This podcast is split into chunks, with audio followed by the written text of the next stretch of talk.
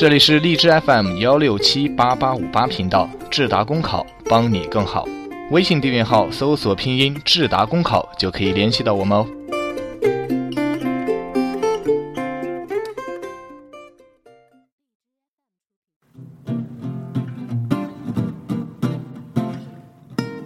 欢迎收听 FM 一六七八八五八智达公务员考试，我是艺昕。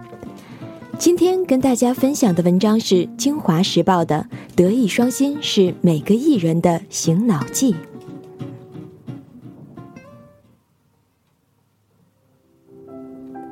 演艺事业没有勤奋干不成，没有文化干不大，没有人格干不长。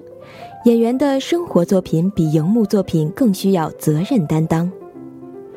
昨天，全国人大常委会二审电影产业促进法草案中，人们发现二审稿新增了演员自律条款，即演员、导演等电影从业人员应当按照德艺双馨的要求，遵守法律法规，尊重社会公德，恪守职业道德，加强自律，树立良好的社会形象。这一新增条款将如何对待劣迹艺人的话题推向了舆情的风口浪尖。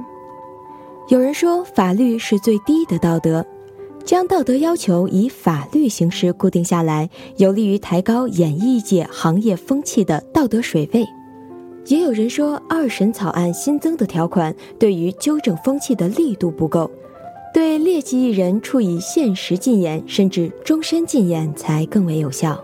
针对二审草案，舆情以不同侧面的解读，表达了人们对演艺界风清气正的期盼。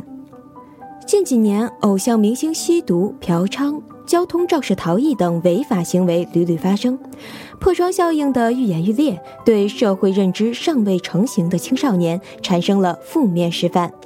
对此，中国政府网之前刊登的互动话题板块“我向总理说句话”中有网友留言道：“这让我不禁开始恐慌。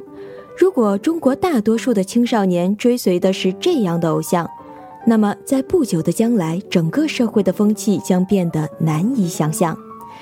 该网友的恐慌抒发的正是大家的心声。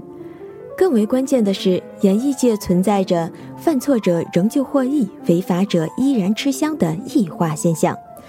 比如，曾有经纪人把演员吸毒被捕视为小祸是福；又如某涉毒编剧公开声称完全不后悔；再如个别人的二进宫。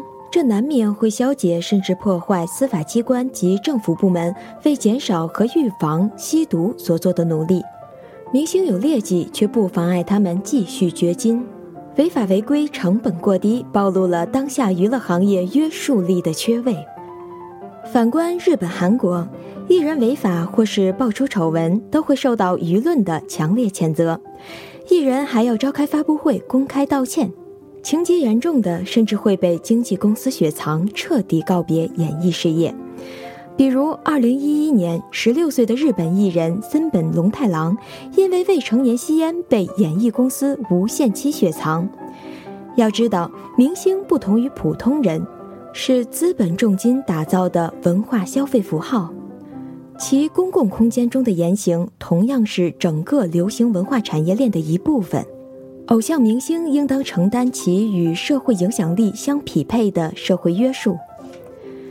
当然，我国在约束劣迹艺人上并非是没有作为的，比如上海出台禁毒条例，依法管控涉毒艺人的从业行为，规定了三年的解禁时限。国家广电部门停播涉毒、涉赌、涉嫖等劣迹艺人作品，并将他们排除在一些重要的奖项评选之外。同时，各演艺公司与社会团体签订了禁毒承诺书，以净化演艺界为队伍。然而，相较于地方探索与局部实践，人们更加期盼形成全国全行业的法治约束。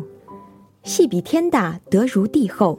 演艺事业没有勤奋干不成，没有文化干不大，没有人格干不长。演员的生活作品比荧幕作品更需要责任的担当。我们期待在法治的规范和引导下，广大艺人能主动地加强自我约束，爱惜羽毛，为社会奉献更多更好的作品。